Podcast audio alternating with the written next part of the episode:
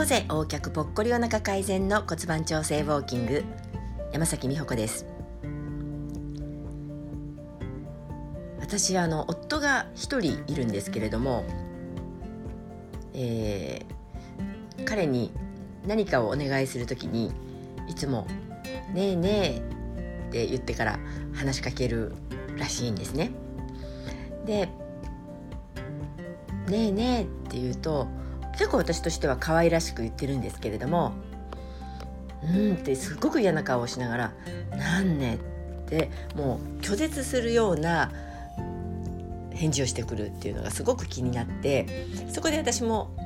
な何にもまだ言ってないのに入り口からそんな態度取るっていうのが不満でした。で私が「ねえねえ」って言ったら「うん何?」って言ってくれたらきっと会話は続くのに「あ」っていうあの一言で何も言う気が失せちゃうだからもう会話が広がらないしもう何て言うのかなコミュニケーション取れないなって思ってでそこでちょっとまあ諦めて言う言う内容ももう少少なめというか本当だって本当はもっといろんなことを話したかったのにやめてしまうってことが昔ねずっとありました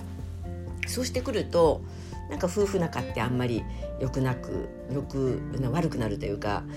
いい関係ではなくなるというかよそよしくなるという感じの時期がねあったんですね。でそもそも私は私はこんなに優しく可愛らしく話しかけてるのにっていう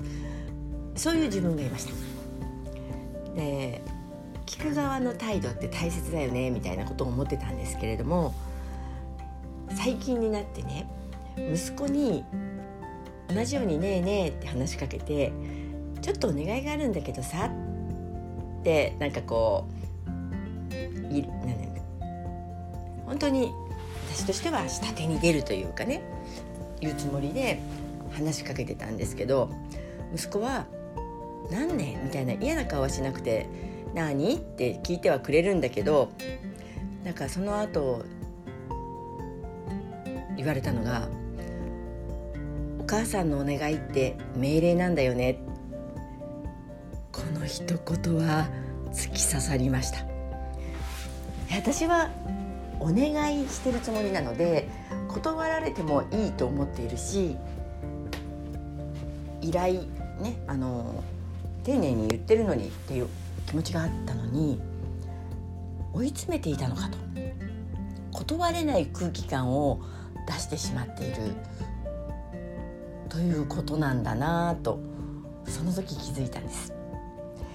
でふと思ったのが数年前からね夫に対して私が「ねえねえ」って話しかけてる時に嫌そうな顔をしたのは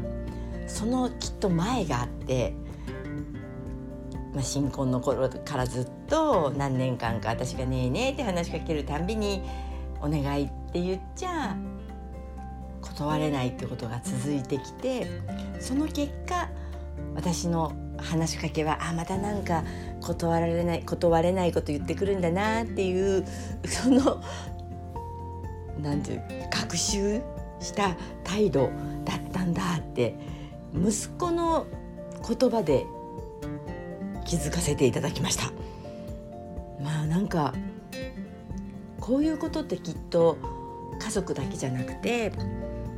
いろんな人にやっちゃってるんだろうなとも思いました。ね自分が気が付かないうちに相手相手を追い込んでしまってたりとか相手を不愉快にさせてしまっていることっていうのもあるとは分かってはいたけれど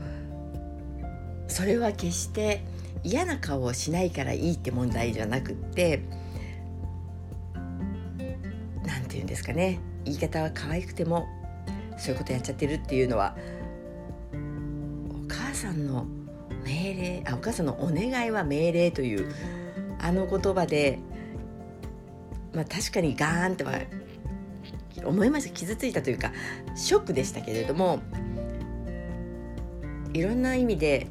人に対しての自分の在り方とか考え直す機会をもらえたなと思ってますおいては子に従えというのはこういうことだし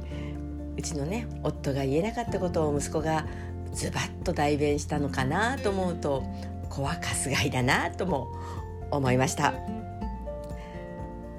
骨盤調整ウォーキング山崎美穂子でした。